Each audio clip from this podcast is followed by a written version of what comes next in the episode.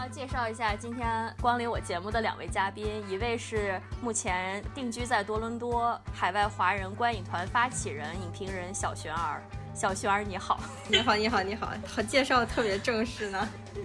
对。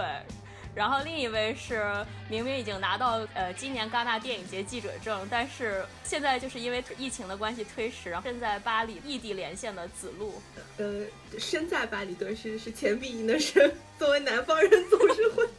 愣一下。住在巴黎这样可以。嗯，大家现在听到我们这个介绍这个嘉宾，已经知道肯定这次我们呃讨论的这个母题就是跟电影相关。但是是什么题材的电影呢？这个是之前我跟两位嘉宾也有讨论过。后来我们就选了一个特别容易落入小清新陷阱，然后特别难拍好，然后也容易变成烂片的 coming of age 的青春题材电影。因为我们选了这个题材，所以我们呃每个人都会一会儿给大家介绍三部我们觉得就是对我们最有影响，或者说我们觉得最好的三部青春片。然后在他呃介绍之前，我想先问二位一个问题，就是大家第一次看青春片的时候是什么时候？要不然小璇儿先来吧。哦，我刚想说青春的时候，应该就是可能也没有故意说要看青春片，但可能看到里面在讲一个高中生的故事或者之类的，就会感兴趣就看了。然后就这次列完所有的片单，其实并没有放我青春期看的青春片。为什么当时就是那些片没有拿出来？或者当时我青春的期到底在看什么？可能在看那个岩井俊二吧。然后我会觉得那一套我会归类为叫青春残酷物语，没有放进来就是青春不可回首，然后就 干脆放弃回首自己的青春了。但岩井俊二，我觉得除了比如情书，它有纯爱类的，但它有很多燕尾蝶啊，就会有一些。就很悲伤或者很凄惨的故事，但青春期的时候其实很喜欢看那种残酷一点的电影，就可能觉得更就是能让自己抽离现实，觉得自己并不是最惨的那一个吧。我猜我青春期的时候可能是这样拿到共鸣的，然后但是可能长大了之后就不太回看那些电影了，但它依然是青春期阶段就是我记忆最深刻的电影，就是就是一个烙印吧，听上去。对对对。嗯，子路呢？其实，其实我上中学的时候也看很多岩井俊二，那个时候好像那种残酷，不管是残酷青春文学还是影像，都特别流行。就跟我，我前两天正好在看那个欧文亚龙的一本书，叫《直视骄阳》，然后他讲说，其实就是因为青春期的时候，那个时候是大家开始真正有死亡焦虑爆发的那个时候。因为当你在青春期之前的时候，你对死亡的那种恐惧是在无意识深处的，那时候是潜伏着的。在青春期的时候，它突然一下子爆发出来了。这就是为什么现在的小孩可能也会喜欢打一些比较暴力的游戏。然后他相当于是在那种暴力的游戏里去体验那种掌控生命或者征服死亡的感觉。我觉得不管是什么样的形式吧，就是青春期我们爱看一些比较极端的片儿，很可能就是在某种形式上是在宣泄自己的那种死亡焦虑。呃，我那个时候除了看岩井俊二的，好像不知道，然后那时候好像就开始看偶像剧吧。对对，那种应该不能算是。对，天啊，我真真。呃，对，黑历史还真的，嗯。嗯，然后就是会看一些，开始看一些欧美片之后，就就就比如说我那时候会看英剧《皮囊》，啊，那个是我比较早期的一个比较受影响的青春片的一个剧集，嗯，对，就当时可能是在十六七岁的样子看到的那部片。对，然后他可能会打开了另外的一扇大门，就是你看看人家跟你不一样的青春是什么样子的。我们接下来就可以讨论讨论我们今呃这一次选的片子了。然后先先从小璇儿开始吧。我看见你给了我这三部影片中有两部都是关于堕胎题材的，你要不要介绍一下？好，因为之前是看了最新的那个从不呃很少有时经常嘛，想到了一些跟他有关的电影吧。第一个最相关的、最常被拿出来对比的就是《四月三周两天》，然后所以我也放在了就堕胎堕胎题材里面，就近期对我影响最深刻的电影的第一个，就是我相信就是大部分人是看过的，因为他当年呃非常有名，然后也是在各个电影节都。呃，引起了关注。那他讲的，他之所以名字就叫四月三周两天，就是怀孕的那个女生的这个月数，就是已经达到了四个月。然后那就是对女生来说，应该是怀孕三个月跟三个月以上是一个不同的性质。然后那再加上，呃，他当时应该是描写的罗马尼亚的当时国家的政策是不允许打胎的嘛。然后那所有的女生或者女性只能采取一些地下啊，或者是这种啊非法的手段去进行这个事情。所以他整个电影。呃，都在讲这个，就是可能两个女生铤而走险的一个历程。记得他电影的时间线也是连续的，就是在讲的可能这呃一天一夜有没有，就是一个连续的时间段发生的，有点像日记或者纪录片的形式去跟拍这两个人的一个过程。所以整个电影的震撼性特别强，就是你如果了解一些背景，但你不会去预期到中间到底会发生什么事情。然后我就尽量不剧透的，就是介绍到这儿吧。然后对我来说，我觉得这个电影特别呃影响我，或者我概括成一句话，我觉得他是说，在这种社会政治的这个压迫下，就两看到两个女性是如何一次一次被强暴的故事。就它不仅是因为被政策强暴，或者被社会，然后被家庭，甚至就是被他们接触到的人吧，然后有有意的或者是无意的去伤害这两个人。然后呢，这是我看到的，就是他们真的是无法言说的那种女性的一种牺牲跟妥协。然后这个是深深的可能打动了观众，或者打动了更多呃评委的一个原因吧。然后我不知道你们两个看了有什么感受，我们可以聊一聊。子路先说吧。哦，我看的时候觉得这片子特别压抑，就是它压抑的点。是在于，它不光是这个女孩，她要面临的那个生理上的痛苦，它更多是所有的人对于她习惯性的把她当成一个，呃，弱者，或者说可以把他当成一个，就是他是一个被欺负的对象。嗯，呃，我印象最深的就是当时他跟他的好朋友去找那个医生，然后之前谈好的价钱，然后医生要坐地起价。嗯，嗯，他们想去解释。但是对方是不给他们解释的机会的。嗯，我觉得这个就非常典型的那种父权社会里的那些压迫的方法。嗯，就是他用立威的方法，他提高声音，然后他步步逼问，他不让你把话说完。然后那一段我看的特别窒息。对，就是我这个我觉得是他电影拍特别细腻的地方。对我同感，我当时看那一段的时候是等于第一次从那个电影里算是惊醒吧，因为前面那个。整个步骤我已经有大概一个心理上的铺陈，知道这个电影大概讲的是什么一个故事，然后也知道它是往一个不是很正面的或者是不是很乐观的局就方向走去。但是当看到子路刚才提到那一个男医生的一个长段的长段的这种 statement 发言的时候，还是就觉得一下子把我带回了。作为我们东亚女性，然后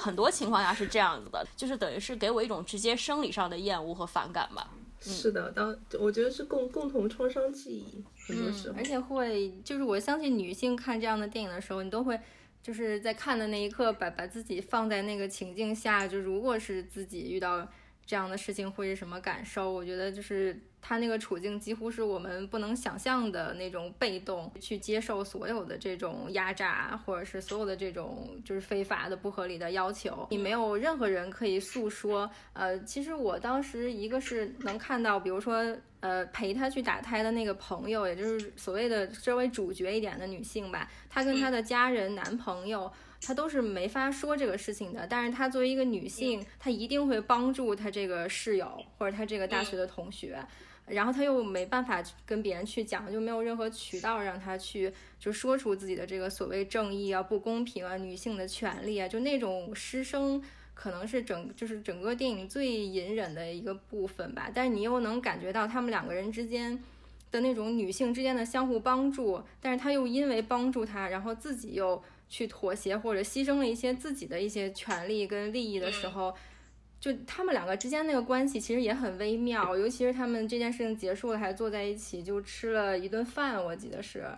嗯，就最后一个镜头，就我当时都会想这两个人之间的关系的那种变化，或者是他们将来就是怎么如何对话。我我就感觉其实就把这个苦难就吃下去了。就我当时的感觉就是就是这种。我当时看见有一些网上的评论吧，然后就说，嗯。呃，呃她被女闺蜜所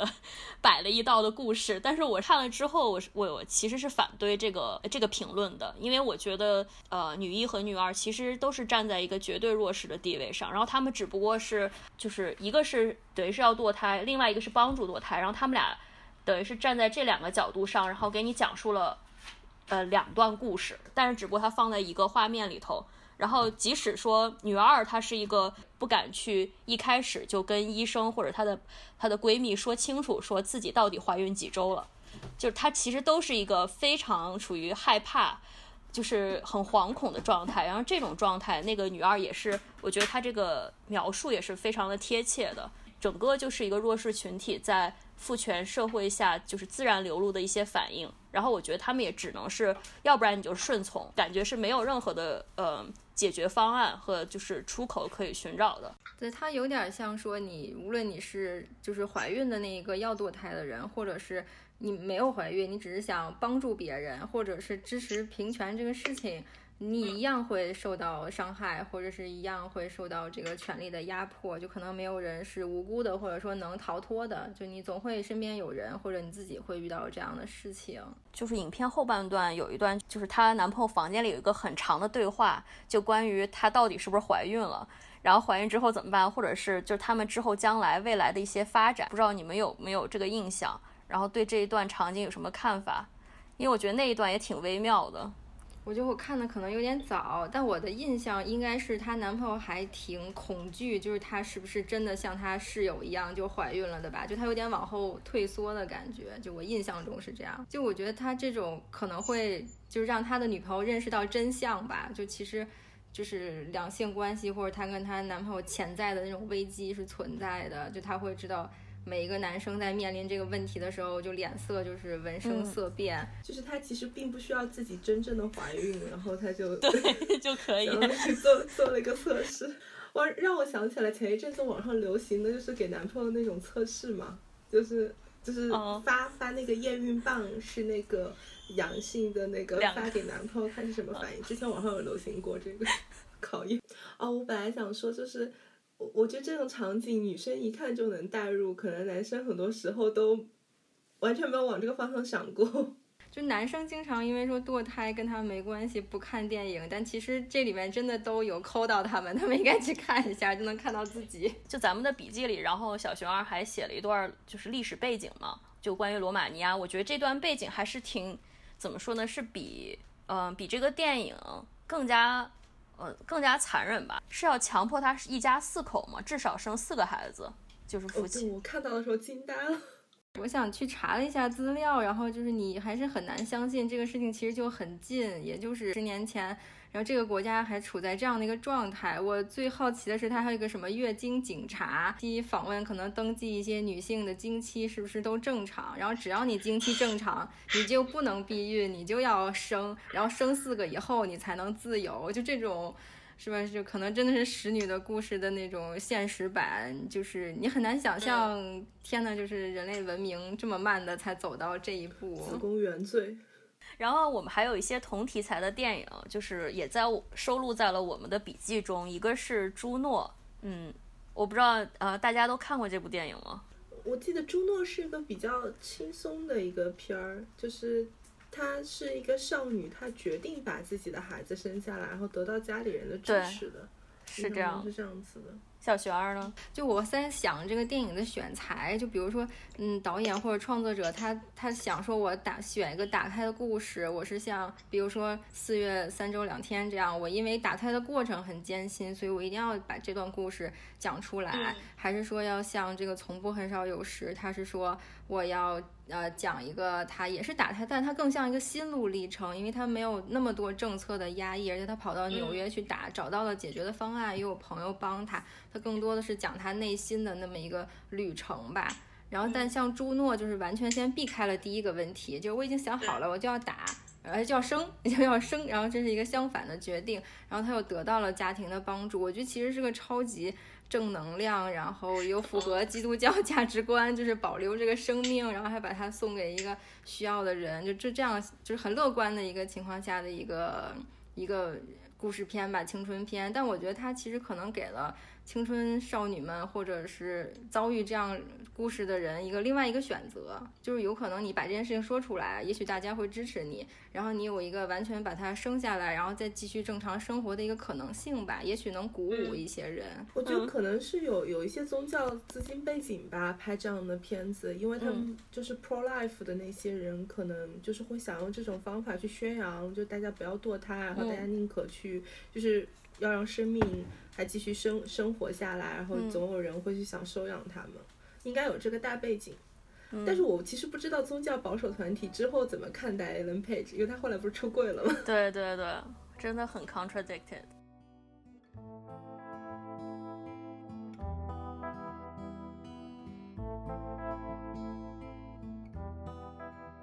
与外婆同行也是小熊儿推荐的，然后这一部也是关于堕胎的，但是会觉得非常的。有反差，要不要介绍一下？嗯，好，好，好，因为我觉得这部电影就是也是在呃打胎这件事上，相当于呃有点像跳过，或者是女主直接就决定了肯定是要打胎的，而且她很积极。就我觉得如果说朱诺说就是一开始就决定我要留下来，我要生，然后那与外婆同行就是呃这个女生发现自己意外怀孕了，她马上就决定我肯定是要打。然后呢，剩下的就是我怎么打胎这个事情，钱从哪儿来，然后怎么去，然后怎么把这件事情进行。然后呢，这个电影其实那年没有受到什么关注，然后是个男导演的作品，而且他其实与外婆同行，外婆相当于是一个主角，对，而且外婆是那个就是叫 LGBT 群体，就是其实是也是这两年的电影嘛，所以就都很政治正确。然后外婆本来想那个与世隔绝，就是那个隐居，是吧？信用卡都剪了，结果发现就是孙女突然来找自己要打胎，然后她就开始了一个外婆的一个旅程，包括找她以前的前男友啊，找那种特别酷的那种纹身小哥，就是拿回自己以前借她的钱，结果其实都拿不回来。其实她只是在，而且还去见了她的那个让她怀孕的那个男朋友嘛。然后就发现，也就是个渣男，靠不住，也没钱，然后就可能就揍他一顿，拿点抢他点东西，然后两个人就走了。其实我觉得，其实这个电影充满了那种女性在一起，就是到处打劫，虽然有的成功了，有的没成功，但有点这种轻喜剧的那种意象吧。然后那最后其实是他最后也是跟妈妈之间有一个冲突，反而是跟外婆更近一些。我觉得这个电影给我印象深刻的是说，嗯。就是在这个过程里吧，其实她三代女性吧，然后对这件事情都有不同的看法，而且就是可能因为她的妈妈跟她实在是没有沟通，或者完全沟通不了两个人，所以就可能求助外婆。但没想到外婆最终的建议还是是说，呃，回到你妈妈那儿，就跟她说说现在面临什么事情，然后管她要钱就好了。其实她用的就是最简单、最直接，或者本身她孙女拒绝的那个办法。但其实依然，呃，就你最后一定要面对这个事情嘛，然后还是把这件事情解决了。就整个这个电影，虽然它没有，也是没有什么宗教跟社会的那种压力吧，但是你还能看到在现代社会中，就可能一个女性要打胎，然后她一定会找到一个，会找到一个伴侣吧，不管是同学、朋友、外婆，然后去帮你，然后完成这个历程，解决钱的问题，然后解决这种。呃，家庭之间的一些矛盾吧，我觉得是个特别意外的一个小惊喜的电影。哎，说到就是堕胎要找人就是同行，我突然想起来之前豆瓣上有个小组，我不知道现在还有没有了，就是嗯，他是会。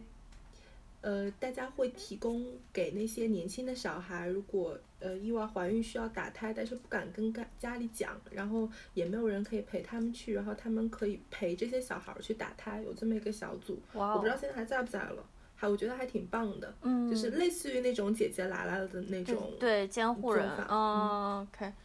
哦，对，子路觉得这个影片呢？哦，我觉得这个影片很酷，就是就是特别轻松，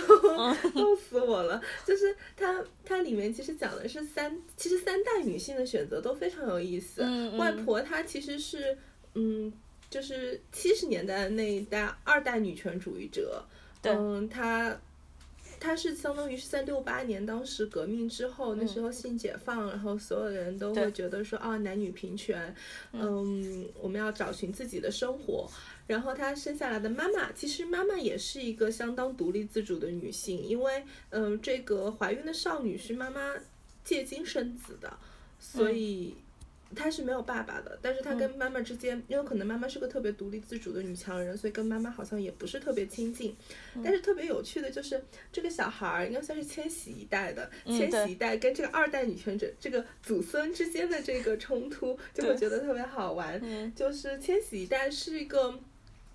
嗯，你不能说他懦弱，但是他确实是属于没什么主见的一个小孩儿，就是他知道说，哦，我需要堕胎，但是他也不知道要怎么办。那男朋友不给钱，那也就不给钱，我还能怎么办？嗯，所以他其实是相当于是一种一直还需要被照顾的一个状态。但是作为在外婆的那代，在外婆年轻的时候，我相信他也一定不是这样的一个状态。嗯，所以我觉得这个对比很有意思。然后中间里面有一个细节，正好呃。链接到我最近在看的另外一部迷你剧，叫《美国夫人》，我不知道你们有没有听说过。我知道，我准备看，嗯嗯嗯，我觉得很棒。《美国夫人》其实讲的就是七十年代那一代二二代女权主义者他们在争取呃男女性别权利平等的时候的那个状态。中间有一段外婆呃为了攒钱，她要去卖她收藏的书。她收藏的书里面有一本叫《女性的奥秘》，就是二代女权主义者当时特别风行的一本书，也就是《美国夫人》那个时代里面的一个主角之一。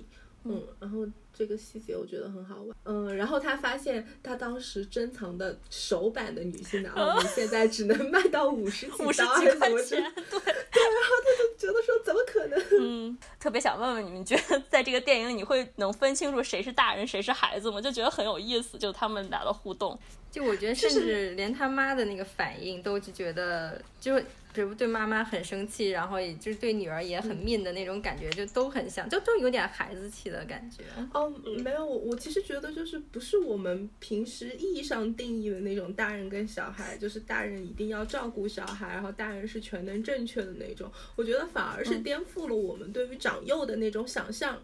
每一代人都有他们的脾气或者他们的性格，然后他们也是从比如说十岁、二十岁。长到六十岁、七十岁，他们甚至在年长的时候，也可能还留存着他们之前的那一部分性格。所以，并不是说大人一定是那个负责的，然后稳重的、忧心忡忡的、兜底的那个小孩儿，一定是 那个青春的。然后虽然是闯祸，但一定是更有 更有冲劲、更有活力的那个。不一定，就是我觉得在这一点上，这个电影真的还是很棒。对，而说起大人和小孩，我觉得就不得不。进入下一个小轩儿推荐的电影，就是到底有这个国家有没有大人？就是《狗十三》。嗯，你要不要推荐一下？连的好顺啊！对，我看你们今天也都提了这个电影，然后我就是虽然它没有堕胎情节，但是还是把它放在那个成长青春片里了，是因为我看它的时候也是惊喜的发现。华语片里有这样的作品，然后他应该是曹保平当时的学生，就是还是他就是他现在的太太吧，但当时是他学生的一个毕业作品，然后那他可能看到了这个。故事的价值，然后那曹保平可能就拍出来了，然后可能除了他，别人也很难把这样一个片就拿到投资了吧？我觉得现在想就是都很难盈利或者很难就是受到广泛关注的一个电影。但我觉得《狗之三》是值得无数次被拿出来重看的，是因为他在那个时代的语境下讲的故事特别对，就是一个应该好像是十三就是他的年龄，然后那他其实没有什么。就是，就我觉得有点像说青春期，我们青春期也没有发生什么就是重大的事件，但是你总是会家跟家庭有一些摩擦，然后或者是你想去经历一些什么，或者是就是有一些事情跟你对着干吧。然后那这个女孩就是她有家庭背景的问题，然后又有一些呃就是父母对她的期待吧。然后我觉得存在着那种大人的就是世界观跟小孩儿。看这个世界的那种反差，就其实差异的，就是相差的特别大。就很简单的事情，就是我们小时候都能拿到共通的我喜欢的学科，我的兴趣爱好，然后在大人眼里可能一文不值，就他们可能只看一些分数跟关键的什么语数外之类的。然后再加上生活中，就包括喝牛奶这种东西，就以前不会觉得你会放在电影里，或者这个东西能代表什么，或者中国人也没有人谁会站出来说这个事情。但其实我反正因为我很讨厌喝牛奶，就可能这是我自己的梗，然后就就觉得其实我相信大部分人就是，而且中国的奶是不分那个就百分之几啊，然后那些含量，其实我我从小一直在喝那种就是一定会有奶皮浮在上面的那种，就我喝了真的会吐的那种牛奶。然后但但也没有人去讲，就其实中国人包括那个就怎么说汉人吧，就是我们我们以前没有喝牛奶的习惯，乳糖不耐症的种族。其实我们是这样的种族，但根本就没有人意识到这个问题。就可能牛奶好就喝，牛奶对孩子好喝狂喝是吧？就是男孩更应该喝，就是充满了这种这种就特别荒谬的事情。然后其实你拿出来放在电影里。它是能代表很多含义的，然后再加上里面它讲那种就是隐性的让你听话，就其实那种教育吧，什么中式教育也好，什么犬就是犬儒式的教育也好，就是那种家人对大人的那种压迫吧，其实他们是无意识的，但他其实在做这样的事情。然后对于我们来说，可能我们小时候承受就承受了。就过去了，就是都不知道什么时候可能就懂事儿了或者长大了。但其实这个我觉得其实就是对人本身的是一个就是天性的一个抹去吧。就可能在那一刻里大家都成长了，可能那一刻我都忘记了，但狗十三还是能让我想到可能我年轻的时候跟家里的那种对抗，或者我们到底在坚持什么，然后哪些东西消失了。尤其是我觉得这个电影写的最好的一点是他有一个弟弟。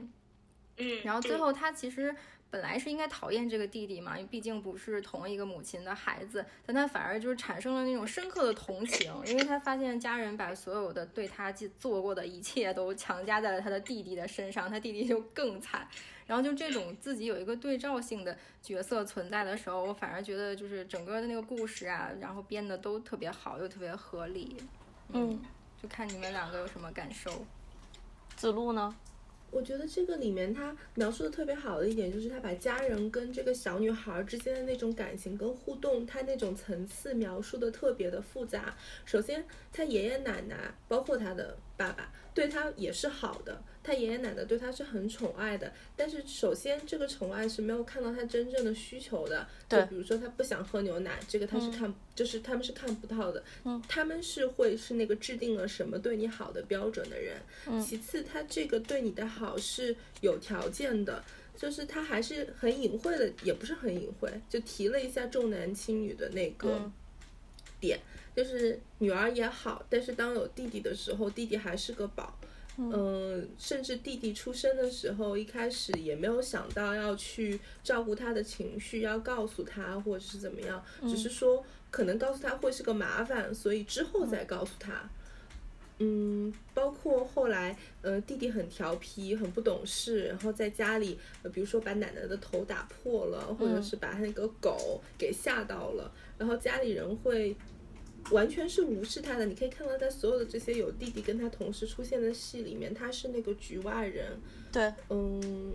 然后这一点我觉得拍的也很好。嗯，当我看见豆豆瓣那个打分的时候，并不是惊讶于他打的高分八点二分，而是惊讶于他的 ratings 有多少。嗯，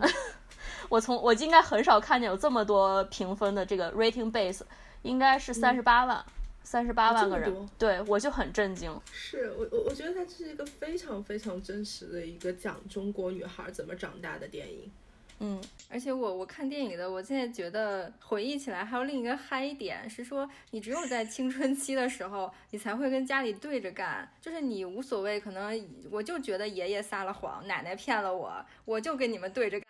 就是你只有在 初中高中的时候才会干这个事情，你现在肯定不会了，就有点像说，嗯，家长说你当众表演一下吧，唱歌，我就摔杯子就走了，就你在那个那个年纪，你一定会做这个事情。我觉得我我看的时候，我会觉得。哎呀，我的斗志去哪儿了？我怎么就不能跟大家对着干了？就当他在电影最后就可能就是吃了他不喜欢吃的东西的时候，在那一刻，他就是成为了就是我们成长的之后的那个状态。就是我不会再就是有言语上或者行动上的冲突了，我可能懂事了，听话了。但在这之前，我们一定是我才不管你是奶奶还是爸爸还是谁，我就是跟你就是斗到底。就是我觉得这个青春期的那个劲儿其实特别酷。就当我们失去这些的时候，你在回看这个青春期的故事的时候，你还是有同感。就你会觉得我们都奋斗过，然后斗争过，然后我们就自我阉割了，是吗？好，然后我们下面要开始进入子路介绍的电影环节了。子路也介绍了三个，就是。应该是对你有影响的三个青春片。呃，第一个就是其实刚好可以接上《狗十三》，因为《狗十三》讲的是一个中国少女怎么长大。第一部电影想推荐的是一个英国六十年代的少女是怎么长大的，她在成长中会遇到什么样的问题。这部电影叫《成长教育》。嗯嗯，应该也是当年还挺火的一部片子，是那个穆里根。嗯，当时她还是一个满脸胶原蛋白的真少女的时候演的一个片儿。嗯，这个片子大概的背景是，这个女主角叫 Jenny，然后她出生在六十年代英国伦敦郊区的一个家教很严格的保守家庭，就是。他一边是一个家教很严格的保守家庭，同时家家里人又非常势利。他父母是期待他好好学习拉丁文，然后练习大提琴，可以考上牛津练英文专业。但是同时，他的父母可能也希望他可以嫁入一个比较好的人家，可以对不一定是豪门了，就带给他很好的生活，然后同样同样可以改善他们家庭的生活。嗯，就是在这样的一个家庭环境下。嗯，同时她也是个非常聪明的少女，所以她成绩非常好。然后她，她呃很喜欢艺术，然后她喜欢法国歌曲，然后她同同样也会被那些很 fancy 的东西吸引。嗯，然后在她当她遇到一个很迷人的年长的男性跟她搭讪的时候，然后她就一步一步的陷进去了。嗯，这个故事讲的是她在这个过程中获得的成长教育。当然到最后结尾的时候，嗯。她算是一个比较圆满的结尾，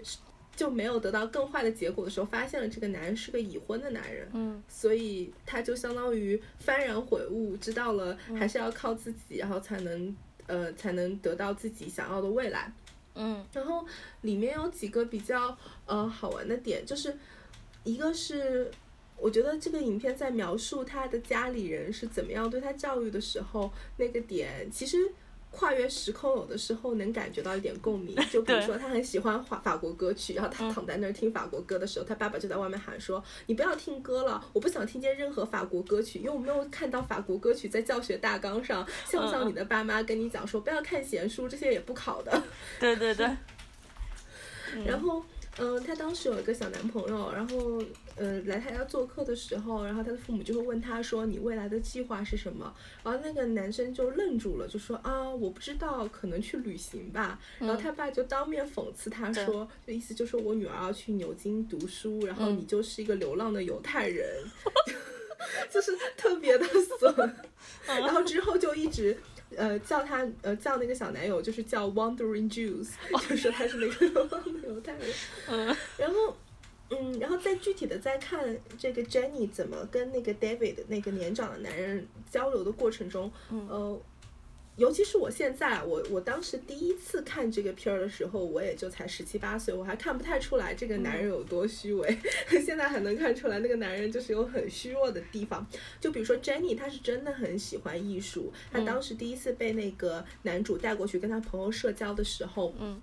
然后他们讲到了那个前拉斐尔时代的画，对。然后 Jenny 当时眼睛里就放光，然后意思就是说啊，我特别喜欢这样的画，然后嗯。呃，喜欢什么什么样的艺术？然后那个男那个男主其实是非常泛泛的把这句话就带过去了。其实你仔细看他，他是没有他是没有这方面的知识的，他就是一个很普通的一个商人。他为什么能吸引小女孩？纯粹就是因为他年长。我其实就想到了，就是对于呃未成年人来讲，其实很多时候你得到成年人的肯定，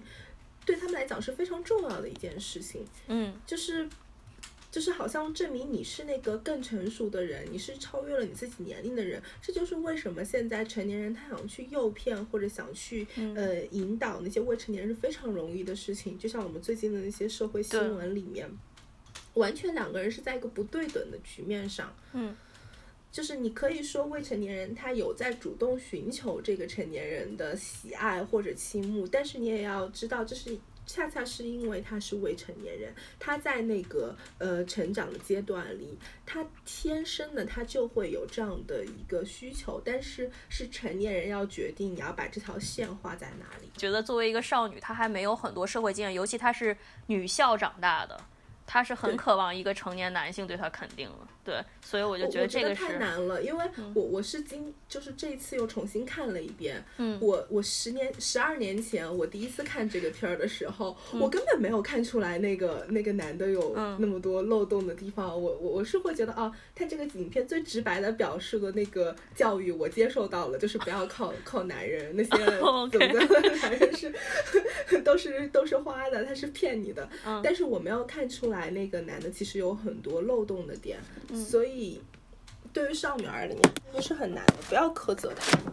还有一个利用的点是说，因为比如我们如果说同年龄女性比男性不是稍微内心会成熟一些嘛，尤其是进入青春期的女性，可能比同期的男性更成熟一些，她会觉得同龄年同年龄段的男性可能对她来说太幼稚了，可能这是一方面导致为什么女性会导向更成熟的，或者是年龄段比他们。呃，就是更年长一些的男性的原因吧，就可能背后有一点这种原因素。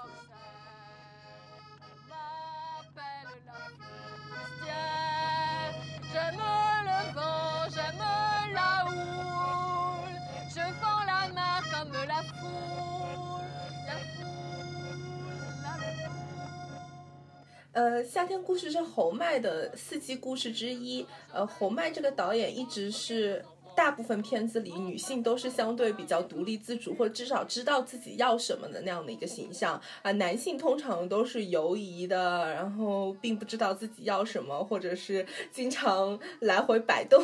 就所以，我觉得这是红麦他本身持的这样的一个观点吧。然后，夏天的故事它其实是一个。不是一个红白玫瑰的故事，它是一个红白蓝玫瑰的故事，因为它是一男三女的故事。它跟侯麦呃拍冬天的故事的时候刚好是一个对应，因为冬天的故事拍的是一女三男。它故事的整体的，因为它是新浪潮电影，所以它整体的故事情节非常的简单，就是有一个少年叫 Gasper，他在布列塔尼度假的时候呢，他认识了当地餐馆的一个来。呃，兼职的一个女招待马哥，嗯，呃，马哥就很喜欢这个男孩，但是这个男孩当时来布布列塔尼度假的时候，是因为他跟他的当时的不能算是女朋友，那里面是 almost girlfriend，就是可能是两个人在暧昧关系里的一个女孩，他很爱她，约在这边，但是那个女孩一直没有出现。嗯，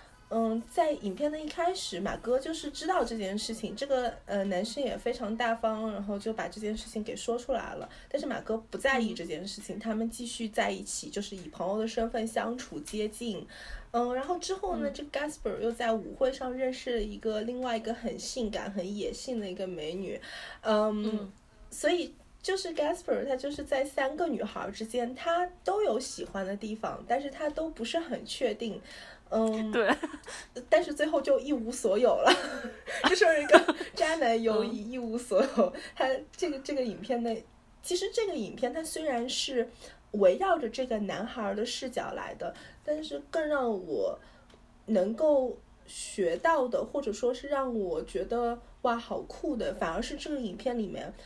每个女孩的一个态度，就是尤其是马哥，马哥他是一个。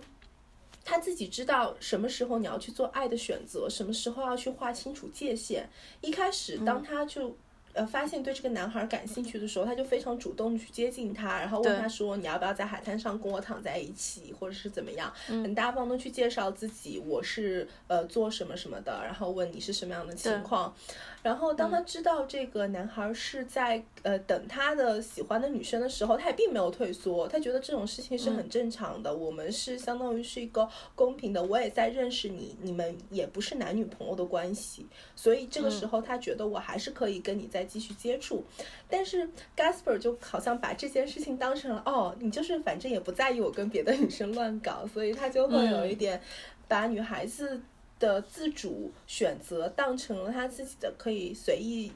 妄为的一个通行证。他就是并没有想再做出选择，他会觉得说所有的女孩都很可爱，这个也挺典型的法国男人，我觉得。然后当他在呃。舞会上邂逅的性感美女和她的那个心仪女孩之间来回游移，然后最后呃又伤心，然后在他再回去找马哥的时候，这个时候马哥就很坚定的说了不，呃，嗯，对我我觉得这是，我觉得这个片儿它它是一个很简单的故事，但是它通过白描这些女孩的行为，其实它是一个很好的爱的教育的课，就是你如何在爱里面去。不变成一个被挑选的对象，不变成一个被凝视的对象，你如何在爱里面真的获得你的主体性？你去判断什么时候这是我爱的，是我主动去选择他，我喜欢他，我想吸引他，嗯，或者是什么时候我觉得你不再让我觉得吸引，我什么时候去按下那个爱的休止符？我觉得这个非常的 empowering。对。这个片儿就是，如果说，呃，就是男主角代表那种豪迈或者典型法国男性的话，我觉得对我印象最深的是说那种拒绝的无能，因为这个男性除了选择的无能，然后拒绝上也无法做到，包括他最后在想怎么去拒绝，就是大家都想跟他去去玩儿，在那两个女生之间拒绝之间，可能最后也是让那个 Margot 就是决定干脆我来，我拒绝你吧，就是我我发现你在。对其他人的那种态度上，让我觉得这是时候我来拒绝你了。就反而女性特别独立的能做出这个判断，但这个男性就是从选择到拒绝，就是他都他都就是很难做出决定，就让你会觉得可能又可爱，但是真的是这就是真相。然后也会让你觉得这种男性的可爱，反而会让我觉得就是这个女招待她的那种独立特别有强烈的对比吧。嗯，而且你会觉得我最后认清的就是他，他就是贱，他就是想等那个一直不来的女朋友，然后呢遇到美丽的又马上跟人家在一起了，然后两个都失去之后又回来找我，就是可能我认清了这个真相，但是我又只能接受他。嗯，我当时看的时候，呃，我觉得印象最深的这个电影给我留下的就是他的那首海盗女的歌，因为他一开始的时候，这个电影刚开始是他在弹吉他嘛，就是一个人在一个窗户呃窗户边上弹吉他。然后电影结束的时候，所有女人她也，就等于是都抛弃了他，抛下了他，然后他自己也是奔向音乐去了。但中间这个《海盗女》这首歌还确实是一直贯穿始终，尤其是中间他遇到了女二的时候，那个比较狂野、比较野性的性感的女呃女子把这个歌声唱出来。后来这个女子在就跟这个所谓的张无忌说。我确实是有两个男友，但是一个是真正的，一个是我想让他替代这个男友的，但是我不怕同时甩掉他们俩。然后我当时就觉得，哦，这的这个女主真的是力 max，你知道吗？就是感觉她很有很有力量，就像子路说的那种很主动，就她自己也知道自己要什么，而且她也说了，说我也许我看上去是这样的，但是我不会。一开始就就跟你上床，就是说的很清楚。红麦在十几年前拍过一部叫《沙滩上的宝莲》，它是红麦六个道德故事中的一部第五部吧。然后这个里面的女二 Pauline 在里面演演一个十一二岁的小女孩。然后当时是一个男主，也是一个男主跟三个女人之间的故事。这个小女孩相当于是在成长教育里面那个小女孩的角色，她是一个可能十二三岁吧，情窦初开，她想去把握她自己的一个自主，然后遇到一个年长男性诱惑她。这个时候法国小女孩怎么办呢？她跟那个男主讲说。我我不认为这样是对的，我认为要先理解才才能有爱。然后那个男主就很小心的在那摸她的腿的时候，他就很坚定的说我不想被你摸。然后我就会觉得哇，就是那一代法国女孩真的很棒，她可以就像在夏天的故事里讲说，我想要有爱的热情，然后也可以很坚定说 no，我不想被触摸。我觉得这个是对于一个少女很好的在爱方面的成长教育。我觉得得多看红麦，因为红麦讲的是渣女的故事，就是打引号的渣女，就是红麦的女主角永远都是，呃，黄晓明式的，我不要你觉得，我只要我觉得，就非常有力的反 PUA，就是什么是我在关系里我的我的感受是什么，你就是脑子拎不清的时候就去看红漫，我觉得。下一步是一个非常意外的。呃，也算是已经成年的，但是也被我们归纳成呃青春片的一个美国的，嗯，我们都熟悉的一个导演的片子。好，你介绍吧。对，这部片子叫《弗朗西斯哈》。之所以我觉得说它还是可以归为青春片，是因为虽然女主是已经二十七岁了。但是他在的那个生活状态，其实他并不是我们通常所认为的一个成人生活吧，或者或者说我们所认为的一个从你自己的父母的家庭里脱离出来到建立你自己的家庭那样的一个所谓的真正的一个呃 established life，所以它作为一种延长的青春期，然后它。女主在里面面临了很多选择，面临了很多困惑，这种状态跟我们在那种真的十几岁青春期的时候是有相似的，所以在这种意义上来讲，它还是可以把它归为一个青春片的一个范畴。呃，弗朗西斯哈导演，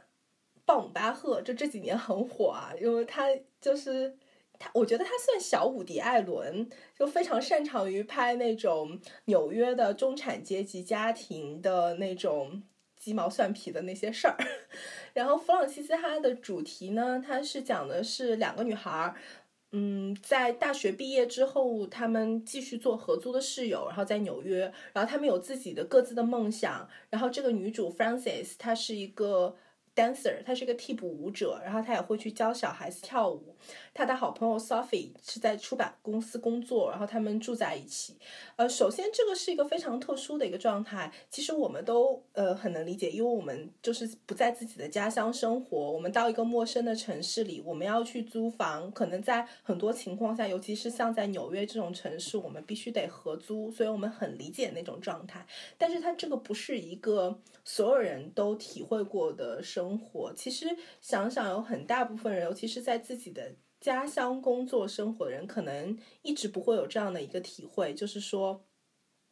你要完全脱离一个你自己过去的社交关系，然后你进入一个相当于城市森森林一样的状态，你要所有的东西你都要去追求，你要追求一个生活的安全感，你要追求事呃事业的安全感，你要追求情感的安全感，就是相当于如果你想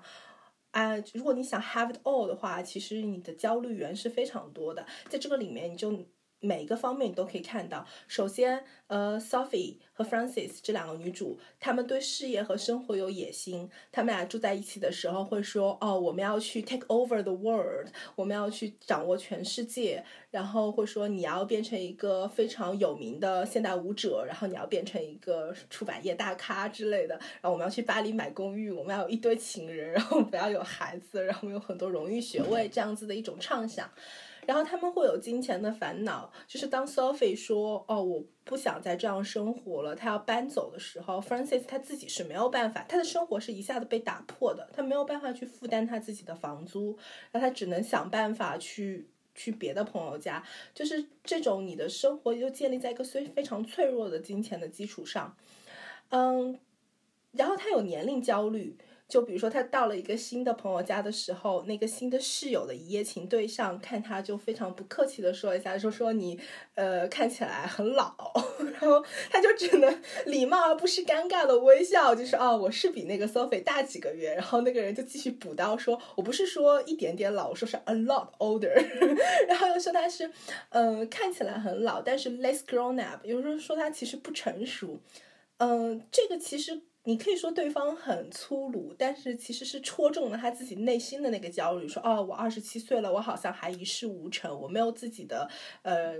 我没有自己的住处，我没有自己的事业。嗯，同时他也有恋爱烦恼。就是在大城市的年轻人都会这样子，因为来来去去嘛，你不并不能确定这个人下一秒他的人生选择是什么，所以性伙伴是不稳定的。然后可能大家也比较疲倦，因为大家疲于应付自己生活里的那些状况，嗯，不会很想去建立稳定的关系。然后当他，嗯，当他被那个我不记得那个男生的名字，然后说他是 Francis Undateable 的时候，就是他，他要。他要装的很大度，但是他其实心里是有那种被戳了一刀的那种感觉的。但是同时，在这么多焦虑的呃情况之下，纽约他作为一个大城市的代表，就是他他设定在纽约，他并不一定是纽约了。包括他后来去的巴黎，他都他都是一种。可能性的表现就是为什么呃有这么多的人前赴后继的要跳进这个城市丛林里，就是因为这个丛林是非常美的，它是有非常多可能性机会的。对，所以所以里面呃最经典的一段就是 Francis 他当时搬家到 Chinatown 之后，他在街上的那一段配着乐的奔跑，那段是被很就是很多很多场景他是把它截图，就是会把那段视频截下来的，那段确实非常。嗯，怎么讲？就是你看到那一段的时候，你能感受到他的快乐。他会觉得说，啊，他在这个大的城市里，他的未来可能现在什么都没有，但是又好像什么都可能。就这个城市给每个人公平的提供了这样的一种幻觉，就是这种可能性，这种可能性让人上瘾。对，呃，所以总而言之，我觉得这个片儿是一个，呃，非常好的，呃，描述了一个在。大城市漂泊的一个所谓的二十岁后期，所谓的一个后青春期的一个年轻人的状态，说我们要不要呃继续过这样的生活？我们要不要急着进入那个所谓的真正的成年人的世界？那个我们手上呃握住的能给梦想去换的那个筹码还有多少？嗯，会不会它永远只是一个泡沫？就是这些东西，应该是很多人，尤其是在大城市漂泊人都会。有共鸣的一些一些议题。好了，我讲完了，看看你们有什么想法啊？好，因为我看那个子路最后提了一个问题嘛，就是 Francis 一直在提说他跟苏菲是呃同一个人，只是头发颜色不一样嘛。然后我当时其实也会就这一点，他不停的重复，你总是会想他背后的意义是什么。然后我觉得他跟他室友作为一个共同体，呃，我当时其实当他室友决定搬出去，然后有一个男朋友，包括。这个关系逐渐稳定，就可能订婚也没有告诉他，但还是订婚了。然后又女朋友介入很多男生就是家庭的一些事情的时候，你会觉得他就是做了一个不一样的选择，就是我不想再跟一个，我不想跟你生活在一起了，我要投入一个下一个阶段。然后那我有了男朋友，我可能订婚了，我将来要结婚。然后就可能就步入更稳定的或者是上层阶级的社会的生活吧。然后我觉得很多女性或者你身边的朋友都会在不同的年龄段就是做这样的决定。然后我会觉得他的室友就比他先一步去想去做这个事情。然后 Francis 其实我觉得他是怀疑的，他觉得他室友可能并不爱他，或者并不是你最好的那个伴侣。但是他的那个苏菲就一直很确定，说我就要跟他在一起，我要搬出去，我喜欢他之类的。当然，他最后电影也演了一些两个人之间的矛盾。就我觉得，其实他在给你看，可能同一个人，你做两种不一样的选择的那个两条支线吧。就其实他们两个人之间就是有一个不一样的展现。那 Francis 可能我拒绝走入这样稳定的关系，我我 undateable，我就跟你完全就是相反的那个。然后，但他的朋友其实就是。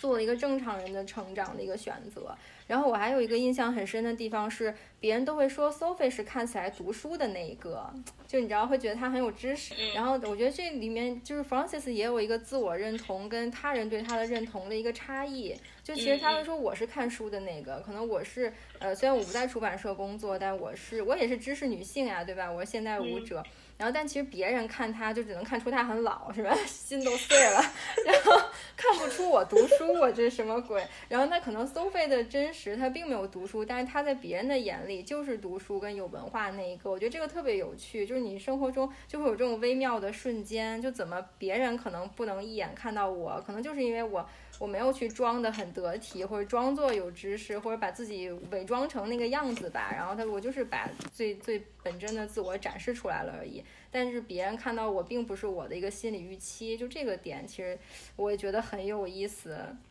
我就想说，大家看完这个电影之后，觉得觉得这个 Greta Gerwig 是适合当演员还是导演？我觉得他做演员是非常特别的类型，就是呃，好像。不太多这种就是大码女演员，然后演出那种很 笨拙的傻大姐的感觉，就是还蛮少的。她这一块，对，我觉得她其实有点难，就是中性的那种，就是风风韵吧，或者是那种给你的感觉，她又没有很柔弱女性，然后又但是又带点男孩子气的那种有意思的一个性格，就是挺好的。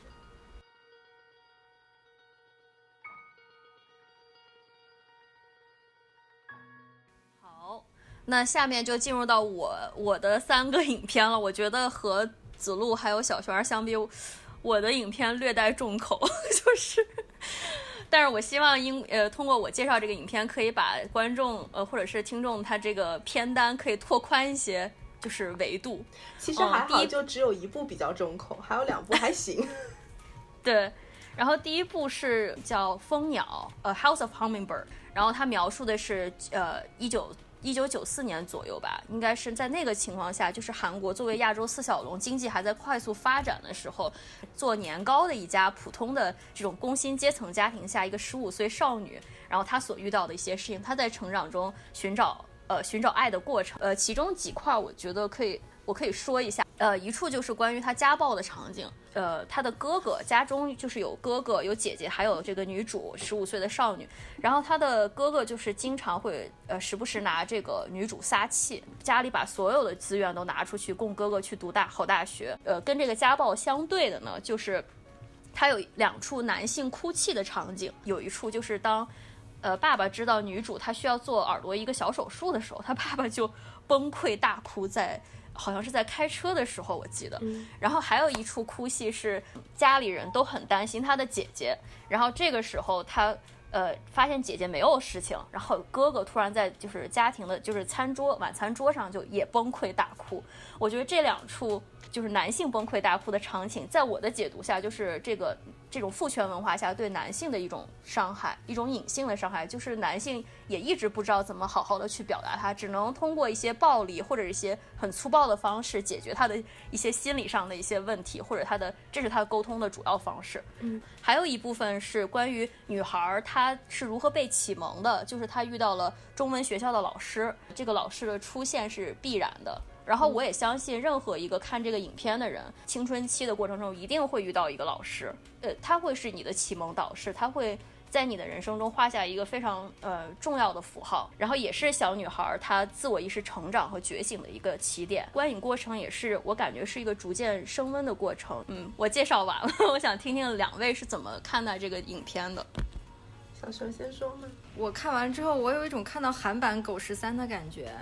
就是。我会觉得他的那种，嗯，他选择的那种少女遇到的困难，就是跟家庭的冲突，包括他自己身体得了疾病，然后这个是我之前没有看到过的，但是我觉得这是能想象的又有真实基础的这种故事，所以他一下就带入我了。然后你说那个男性哭泣，我其实刚才想说，就是我对那两个男性哭泣印象也很深，然后同时是在《狗十三》里。我印象很深的也是他爸爸在车上也哭过两次，都是女儿问他爸爸说：“妈妈为什么离开？”然后就是那种成年人的失语，然后他也就是改变不了任何事情，那种成年人的无力感，其实他也无法用言语描述，所以他只能痛哭。就在《蜂鸟》里也是这种感觉，就是当大人或者成年人男性他们也无力的痛哭的时候，你会觉得可能整个社会都有问题。然后当然他们还是。呃，不对的，就是他们那种暴力跟那种粗鲁，但他们同时也有自己就特别懦弱跟脆弱的那一面。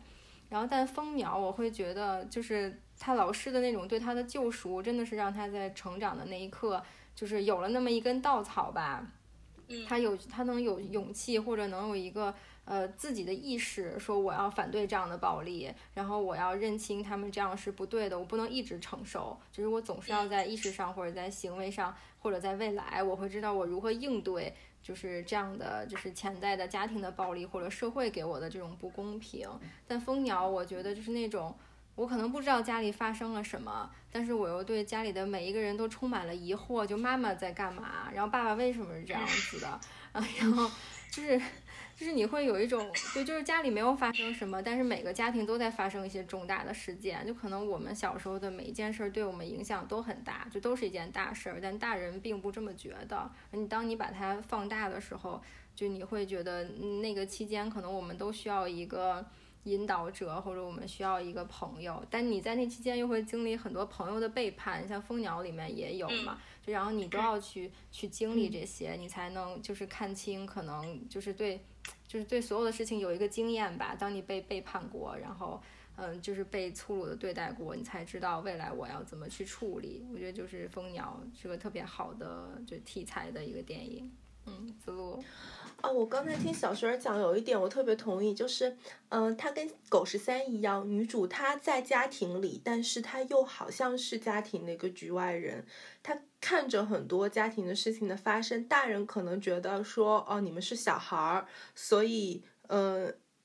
你们的话语是不会对被父母听见的，也不会被你的兄弟姐妹、手足所听见的，甚至这不都不一定是一个亚洲的问题，好像全世界的家庭都多多少少有这样的问题。你作为最亲的亲人，但是你们之间并不一定会是所有的话都说出来，所有的感受都表达出来，有的时候恰恰是因为是亲人，这个感受的表达又是格外困难的，嗯。刚才你们都提到说男性他没有办法表达，然后他只有哭。其实妈妈也是一样的，妈妈也没有很多时很多时候他也没有办法给你表达，他他能做什么？他给你做吃的。所以很多的时候，你对你在怀念就是家里人，比如说母亲给你做的食物的时候，可能怀念的是那种母亲没有说出来的那种温情。嗯，我觉得这一点非常细腻。然后还有一点，嗯，我写在笔记里，我觉得我我当时看到那个 movie 对导演有一个采访，里面就有一个很有趣的点，让我想起来了我在柏林电影节的时候当时一个经历。然后 movie 对导演采访里就特意问导演说，呃，女主的性取向问题，因为它里面它有跟另外一个小女孩之间有互动。然后导演当时就说，在韩国，不管是观众还是影评人，其实都不太关注恩熙这个女主的这个双性恋倾向。因为他会觉得说两个女孩在一起，她可能有一些暧昧的情愫，它是一个既定事实。这个东西更多的它反映的是不是这个女孩性意识的觉醒，反而是她是在她是一个自由反叛的状态。呃，我我大概能理解他想说什么，他想说的是。可能东亚女孩成长的环境里，她有的时候她是会去挑战一下，说哦，我作为女性形象的存在，可能不一定是在男性眼中的那个女性形象的存在。我可能有那种我更喜欢的那种女性形象，我想知道她在她眼里我是什么样子的。这是一个独属于女性性别内部自身的那种认同，呃，其实是会有这一点在的，嗯。但是在西方来讲，可能更多的会强调，就是哦，你是不是嗯，你在青春期的时候，你会更多的探索你自己去喜欢男孩还是喜欢女孩，这是我觉得是西方的青春片里非常重要的一个议题。但是在东亚里，其实没有非常那么多明确的去探讨说，呃，我要去。呃，我我是同性恋还是我是异性恋？它的界限更模糊一点，它或者说它反映的重点更不一样一点。让我想起来，我之前在柏林电影节看完那个红双秀《逃跑的女人》，我跟我朋友在外面吃饭，然后吃完饭就去赶下一场，所以那个餐馆里面都是吃饭，都是都是看完了那场电影的人。我旁边又坐了四个德国的，嗯，也不能算老太太吧，差不多五十几岁的一个女人，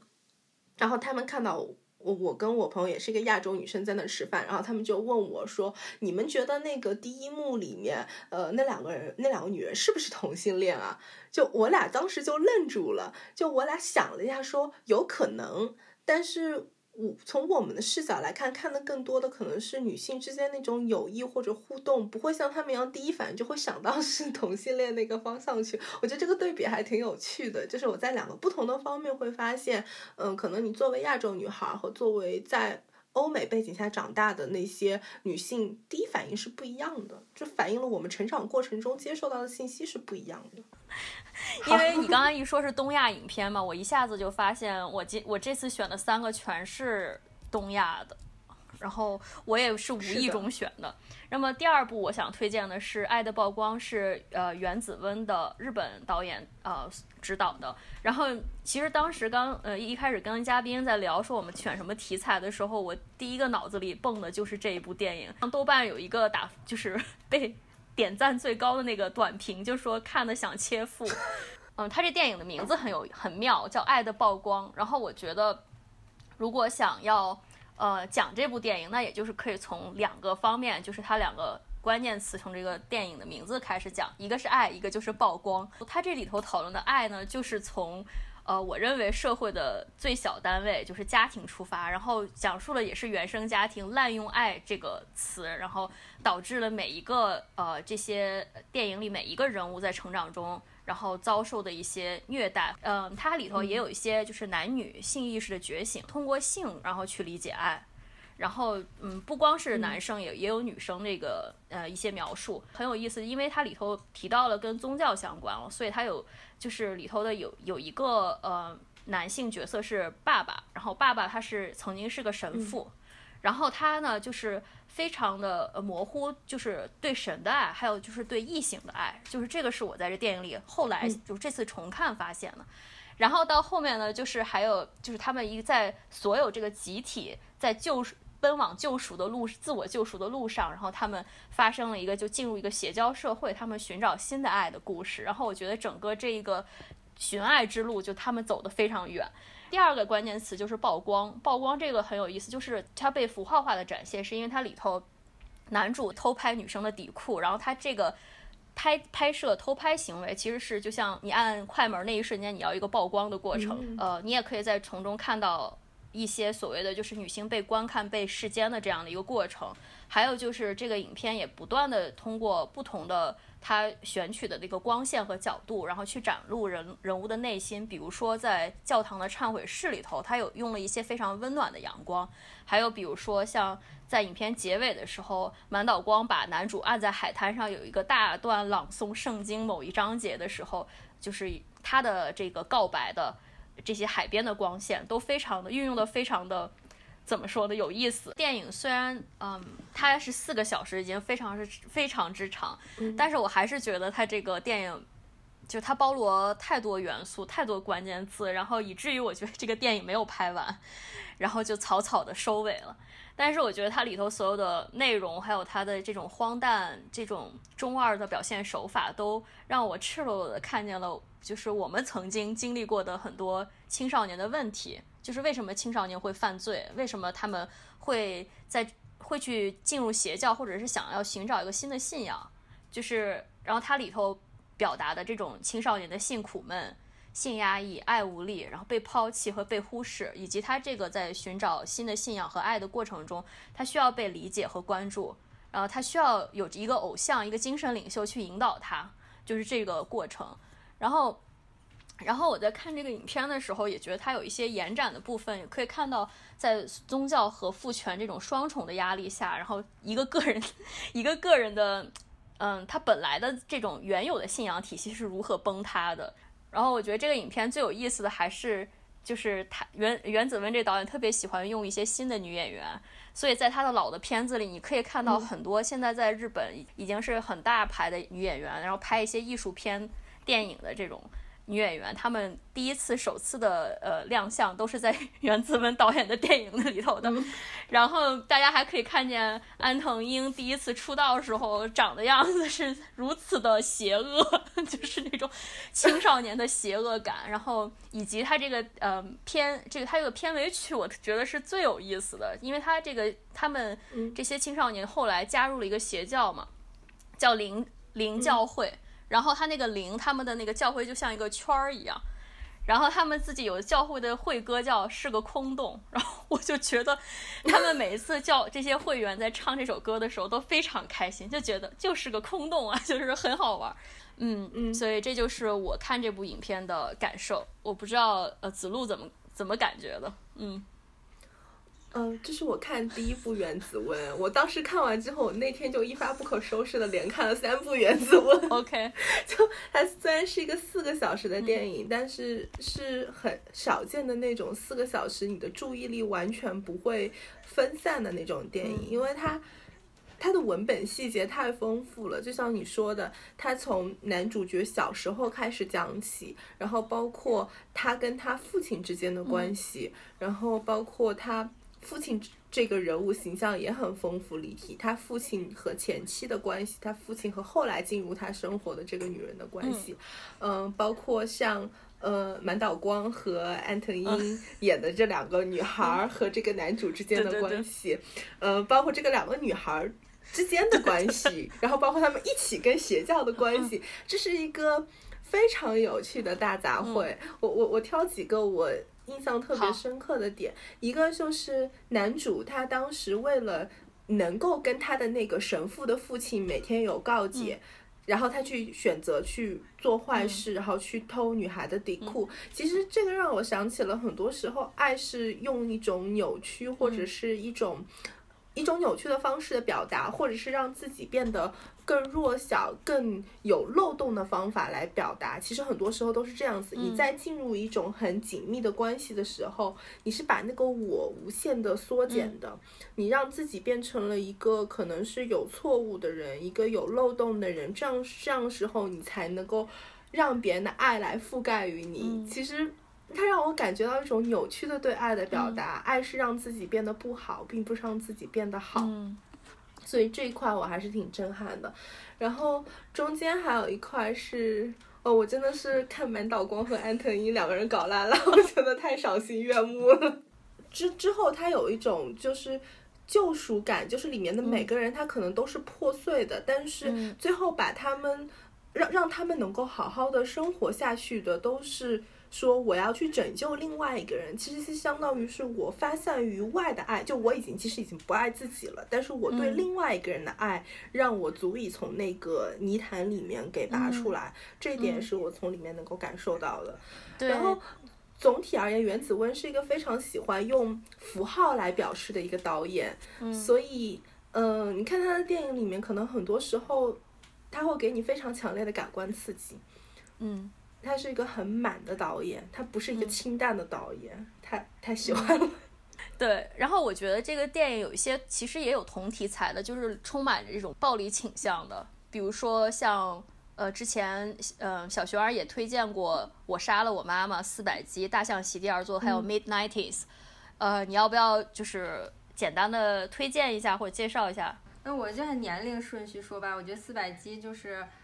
感觉就是初中小小升初的大概那个年龄段，一个一个反叛的一个典型吧。然后四百集现在看，我是最近重看了一遍，也是觉得你还是能能找到自己小的时候的那种，嗯，怎么说呢？就可能跟家人对抗的那种不管不顾吧。因为他最后做出的决定，可能就是我从离家出走到惯性的我就不回家了，然后又被家人制裁。然后我看完这个，我反而觉得多兰的那个《我杀了我妈妈》其实跟这个太像太像了，是因为最后家里去处理这个躁动的年轻人的方式都是给你送到管教所，然后他们也不会去想说这个管教所最终会给你的童年带来什么样的影响。然后那这两个电影最终的那种落点，我觉得都是说，就虽然你在管教我，但是我还是在向外跑，就是我还是要冲出这个牢笼。然后走出，就是活出我自己的这个青春吧，有点这种感觉。所以这是两个我想到的青春有关的电影。然后《大象席地而坐》，我觉得是也是中国当代语境下最对的那种，呃，就是中学生或者年轻人的那种，就十几岁青少年那种困惑吧。就他们在对抗什么？就不同的家庭问题，对抗学校，对抗体制，对抗社会。甚至是比如说里面还有那个就是老年的，就是角色嘛，然后他也在对抗这种家庭或者社会上的这种老人就应该去养老院，然后就是这些不同的人聚集在一起，然后他们的那种就是嗯聚集在一起的那种共通感吧，就每个人都就是嗯就是有一些被伤害的就是经历，然后呢他们决定一起出走。就这种也是让我最觉得就是青春期讲的最对的吧。就中国当下的社会还是在发生这些问题，但并没有人去关注。然后呢，你看了这样的电影，你会觉得我以前的经历跟现在大家正在经历的其实是有共通点的。然后大家都是能找到那种就是被理解跟通感的感受。然后 Midnighties 我放进来是因为。我我是看到那种现在太多讲那种女性青春期的一个一个状态，可能有堕胎，有谈恋爱，有跟家庭的反叛。然后 Midnights 讲的是小男孩，然后他跟他哥哥之间的那种，也是被哥哥打，然后想起了蜂鸟，哥哥怎么总是打人？我要一个姐姐，然后就是这种。然后呢，他面临的那种，就可能妈妈妈妈无法承担这个家庭大人的角色的时候，他也理解不了我。然后我的我的兴趣可能就是我的出口吧，我喜欢滑滑板，或者我找到了我觉得是是朋友，是我这个年代就对我是一个有，尤其有点像向导性作用的一些大年龄的朋友。然后那其实他对我成长的影响是什么？就这几个电影都是我觉得不同国家的，然后。青春期的好的代表的影片吧。行，那我下面就说最后一部吧，就是我要分享的影片。其实我觉得这个应该是，嗯，也是和《狗十三》一样，有三十三万多的在豆瓣的评分，也达到了八点三。我相信没有人在青春，应该说是这是一部没有人会错过的青春片吧。就是《蓝色大门》，也是台湾的一部算是文艺片。然后当时我记得我看的时候年纪还是比较年轻，应该就是这部电影在刚发行的时候不久，然后也是我上大学的时候看的。然后我觉得，如果说《爱的曝光》里头，就每一个青少年，就是感觉上没有从他的呃青春期毕业的话，《蓝色大门》里的人物就是一个毕业，就是他们已经都正儿八经毕业了，就是就像一对于我而言，就像一部毕业作品。它里头包含了所有早期我们就就有点像《流星花园》这种台剧里头包括的那些元素。然后它里头就有一些学校的礼堂啊，有些操场。然后夜晚的游泳池，然后桂纶镁还有另外两个主角在骑着单车，然后又是夏天，这样子。然后你觉得还有什么能比这个更青春呢？就是看着的话，然后它的故事的这个这个呃主线也非常简单，就是三角恋，桂纶镁和在帮着她这个闺蜜去追张世豪这么一个故事。但是张世豪在追她的过程中呢，慢慢慢慢，你到了影片后期，然后。就会发现，其实桂纶镁也有个自己的秘密，然后这个可能才是揭开这道呃就是神秘之门的这一块儿吧。我觉得这个电影还是挺值得再推荐吧。我觉得重看常看常新，就是并不是说它只是一个青春片，它还是一个挺好的电影。我不知道两位怎么觉得？嗯，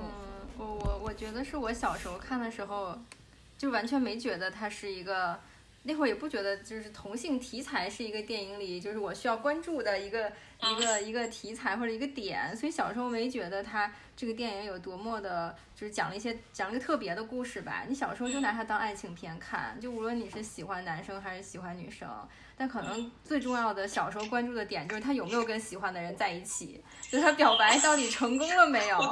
然后小时候真的超关注这个，然后但我觉得长大了看才会发现就是那种。就反而桂纶镁在里面也是给人感觉相对成熟，她喜欢一个女生，然后又一直在追求她，但是她的那种成熟体现在说，他能看到他他暗恋的女生不喜欢他，然后或者那个女生就很直喜欢男生的时候，他其实又忍着自己的那种告白，又没有去讲，他又怕失去这段友谊，就我就没有理由再跟你讲话了，就他的那种。呃，在爱情上的那种成熟吧，跟他的那种秘密，他的那种隐藏，让我觉得就是很不一样。就是你可能小时候没有去在意他这么多内心戏，然后反而你觉得就是那个就是那个那个陈柏霖演的那个角色就很傻，就是个直男，然后就喜欢那个。就就喜欢桂纶镁，然后就是各种追你，然后他，我觉得他死都想不明白，就是怎么你就不喜欢我，然后真的是我无法理解，所以直他直男迷之自信，对对对对对，然后你你可能就是包括他介绍别女朋友给他，他不接受，就他还是有一点那种男性的自尊跟尊严在里面吧，但可能真的不能接受我喜欢女生多过于喜欢你的这种现实。你会觉得很有意思，就是青春期，就是你追我，我喜欢他，然后大家就是转着圈子在跑，嗯，就是。大概就是这个印象。我我我也是，就是当时刚出来的时候看的那个片儿，大概是高中的时候吧。就是当时看的时候，也也也就是当一个普通的青春片来看，就是会看得很嗨，因为它里面所有人的感情是轻盈的。你你里面可能有呃性意识的觉醒，可能有性取向的呃一些纠结，但是你作为观众而言，他没有把那种很沉重的抛包袱抛给你。呃，你不会感受到说，比如说他喜欢女生，他努力压抑着那个秘密，他有多辛苦。他其实更多的展现的是那种很甜蜜的悸动。所以每次看这个片儿，我都会，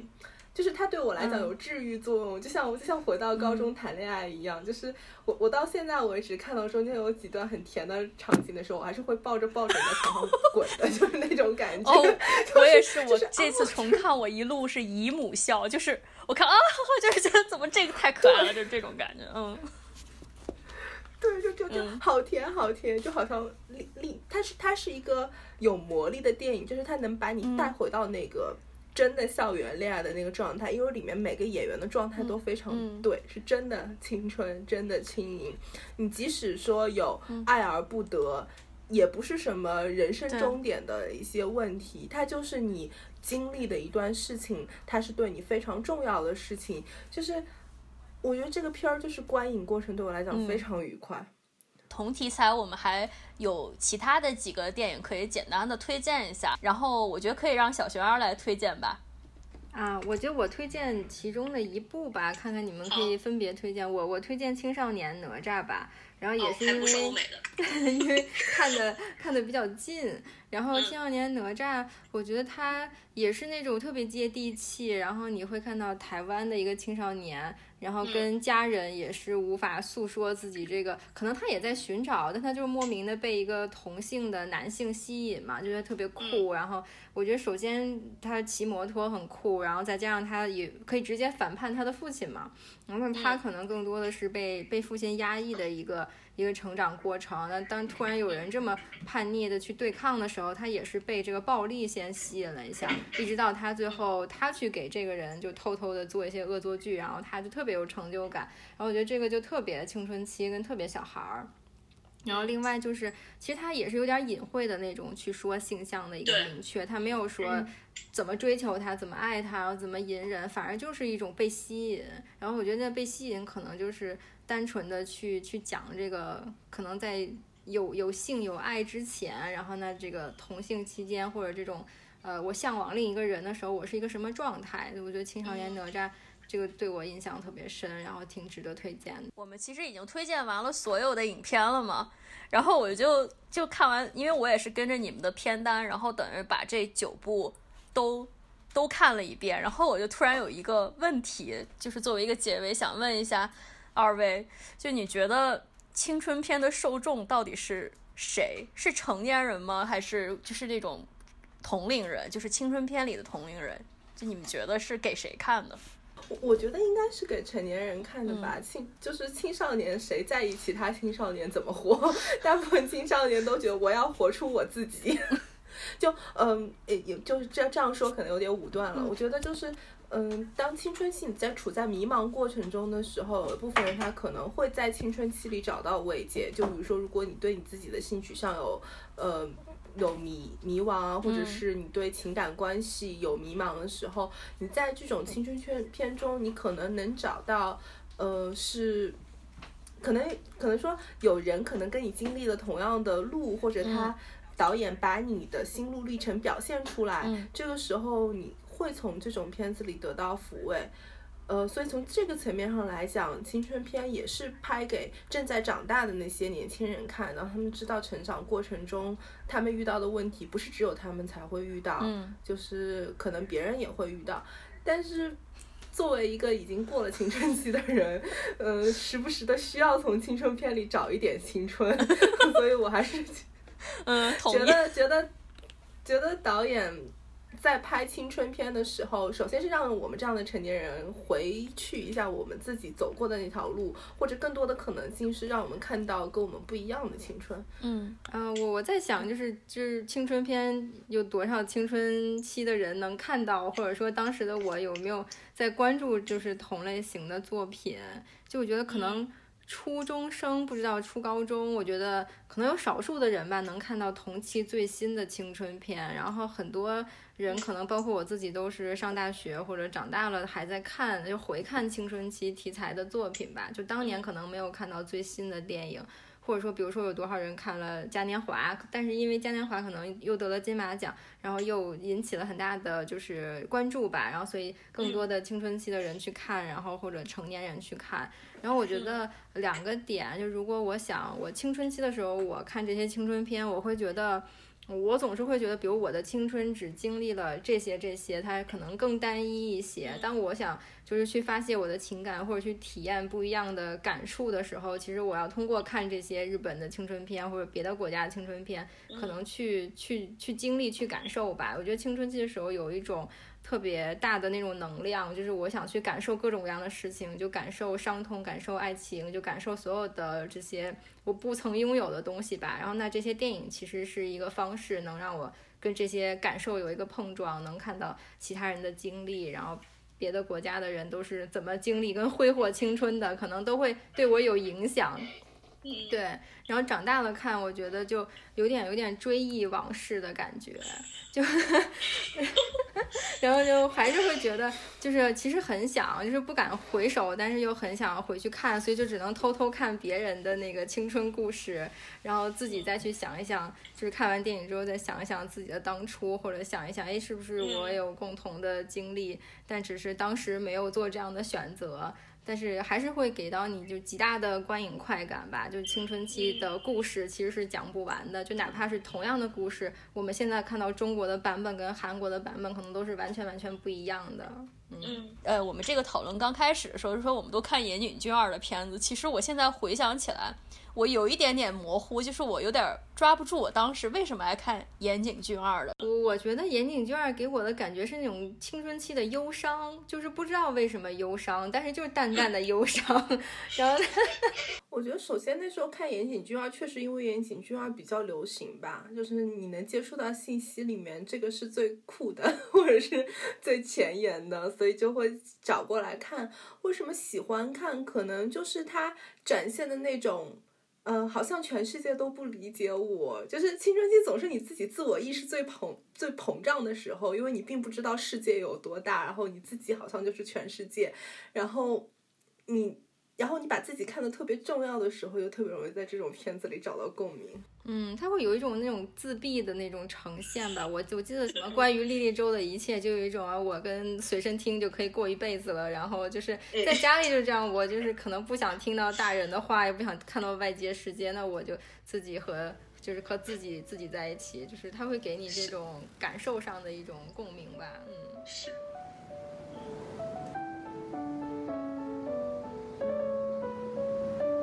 小事，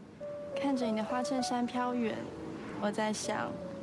一年后、三年后、五年后，我们会变成什么样子呢？由于你善良、开朗又自在，你应该会更帅吧。于是我似乎看到多年以后，你站在一扇蓝色的大门前，下午三点的阳光，你仍有几颗青春痘。你笑着，我跑向你，问你好不好？你点点头。三年、五年以后，甚至更久、更久以后，我们会变成什么样的大人呢？是体育老师，还是我妈？虽然我闭着眼睛，也看不见自己，但是我却可以看见你。